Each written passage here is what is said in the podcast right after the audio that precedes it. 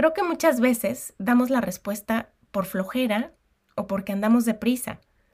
Sin embargo, si lo piensas, brincar a solucionar su corto plazo podría comprometer el desarrollo de sus habilidades para el largo plazo. Estoy convencida que vale la pena preguntar más y hablar menos.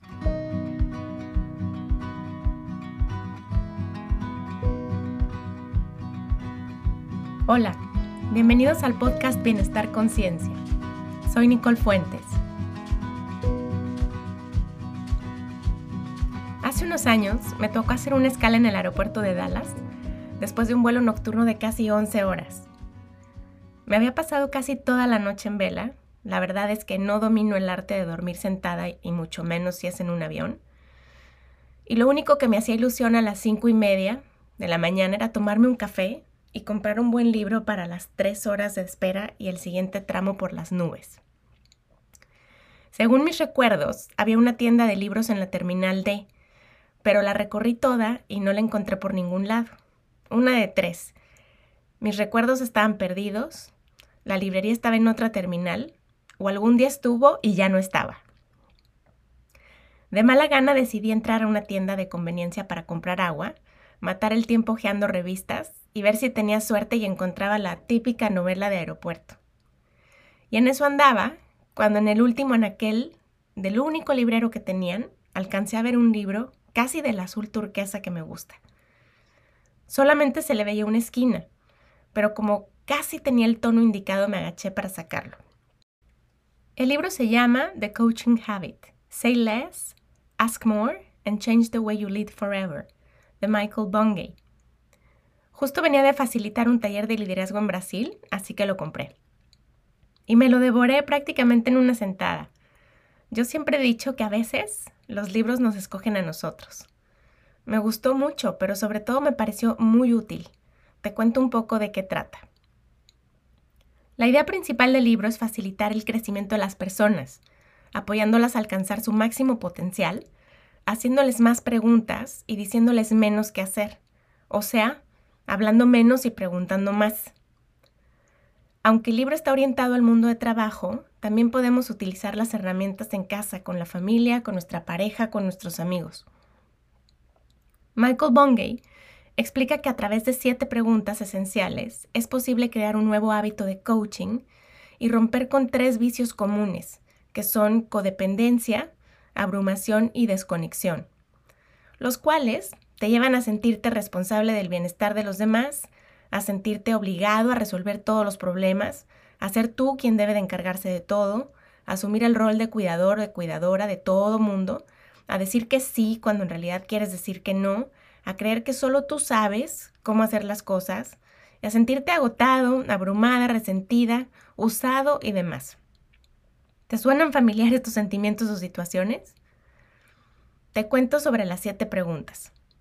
Te recomiendo que las escribas, que las tengas a la vista, que las leas antes de arrancar el día, antes de comenzar una junta, antes de recoger a tus hijos del colegio, para que las tengas frescas y puedas usarlas de inmediato y de forma constante. La primera pregunta es, ¿qué estás pensando? ¿O qué tienes en mente? Es la pregunta para abrir una charla que rápidamente nos lleva a la conversación real. Es abierta, va directo al grano e invita a las personas a compartir lo que es más importante para ellas. Mamá, ¿qué me conviene más? ¿Hacer plan con mis amigas o quedarme en la casa con mis primos que están de visita? No sé qué carrera elegir, si economía o psicología. Entonces, en lugar de dar nuestra opinión, inmediatamente podemos intentar, ¿qué estás pensando? La pregunta número dos es, ¿y qué más? Esa es la pregunta subsecuente. Tiene propiedades mágicas, dado que aparentemente sin esfuerzo, crea más sabiduría, más reflexión, más autoconocimiento. Cuando preguntamos ¿y qué más? obtenemos mejores opciones, Mejores opciones llevan a mejores decisiones y mejores decisiones llevan a más éxito. La pregunta número 3. ¿Cuál es el verdadero reto para ti en esto? Esta pregunta nos ayuda a detener el impulso de movernos rápido a la acción y pasar más tiempo resolviendo el verdadero problema en vez del primer problema. Con el para ti, la pregunta aterriza en la persona con quien hablamos, la motiva a identificar su batalla y aquello que necesita resolver. Mamá, ya no soporto al maestro de literatura porque no explica bien. Nos quita el teléfono, habla muy bajito, le huele mal la boca. Nos deja salir tarde del salón, tengo que correr al siguiente y además deja tarea como si su materia fuera la única que tenemos, etcétera, etcétera, etcétera. ¡Wow! Y nosotros respondemos, ¿y de todo esto que me cuentas, cuál es el verdadero reto para ti? Y así ya no tenemos que adivinar ni salir corriendo a comprar un cepillo y una pasta de dientes. La pregunta número 4. ¿Qué quieres tú? No siempre sabemos con claridad qué queremos y si lo sabemos, no siempre nos atrevemos a pedirlo. Esta pregunta crea la oportunidad para que las personas definan y manifiesten qué quieren o qué necesitan. Tu hermana llega a contarte con cara de angustia.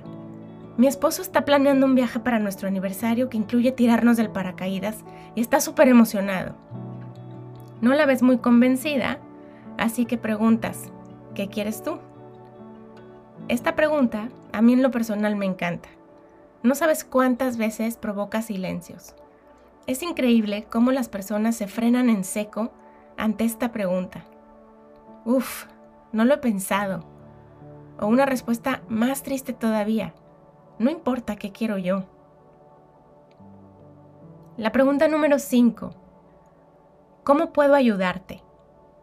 Esta tiene dos ventajas. La primera es que forzamos a la persona a hacer una petición directa y precisa de utilidad para ella. La segunda, que evita que pensemos que sabemos qué necesita y brinquemos a la acción. ¿Te ha pasado que te enfureces cuando empiezas a contarle algo a tu pareja y te llena de soluciones?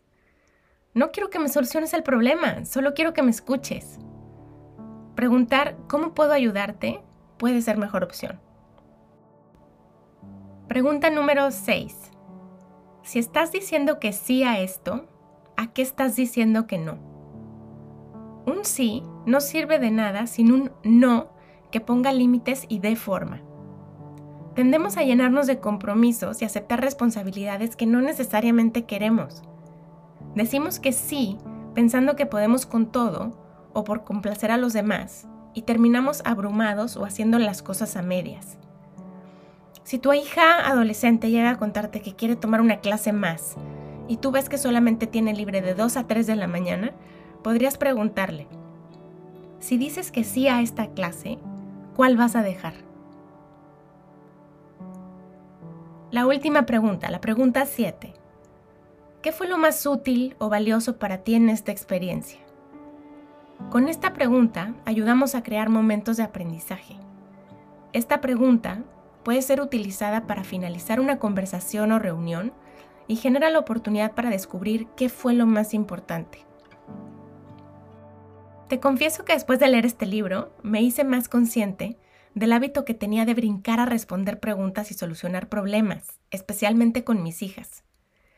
Hace tiempo que evito decirles qué hacer o responder a sus dudas sin darles la oportunidad de hacerlo por sí mismas. Creo que muchas veces damos la respuesta por flojera o porque andamos deprisa. Sin embargo, si lo piensas, brincar a solucionar su corto plazo podría comprometer el desarrollo de sus habilidades para el largo plazo. Estoy convencida que vale la pena preguntar más y hablar menos. Postdata.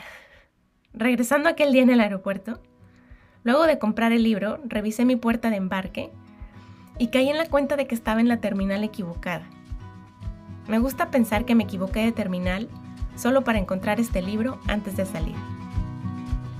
Te invito a poner en práctica estas siete preguntas. Gracias por estar aquí. Te espero en el siguiente capítulo. El podcast de Bienestar Conciencia es una producción de ruidoso.mx.